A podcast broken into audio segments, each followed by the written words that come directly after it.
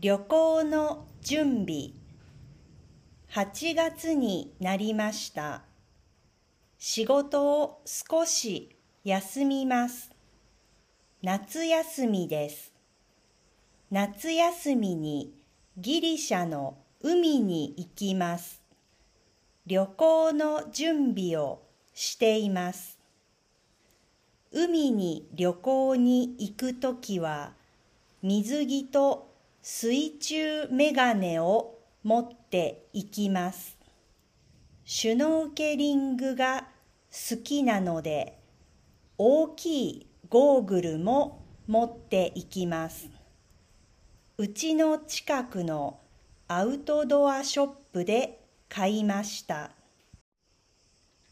去年の夏休みに旅行をした時サングラスを家に忘れて悔しかったです。うちに3つもあるのに新しいのを買わなければなりませんでした。今年は忘れないように気をつけます。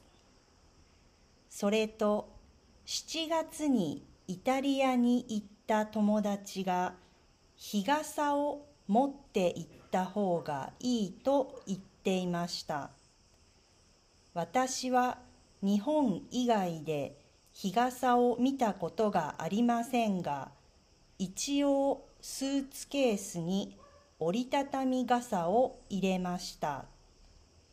最近ギリシャやイタリアで山火事がありました。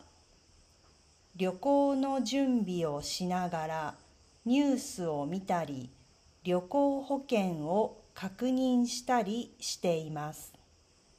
私たちが行く場所は今のところ影響はないそうですが世界の環境問題と災害は深刻です。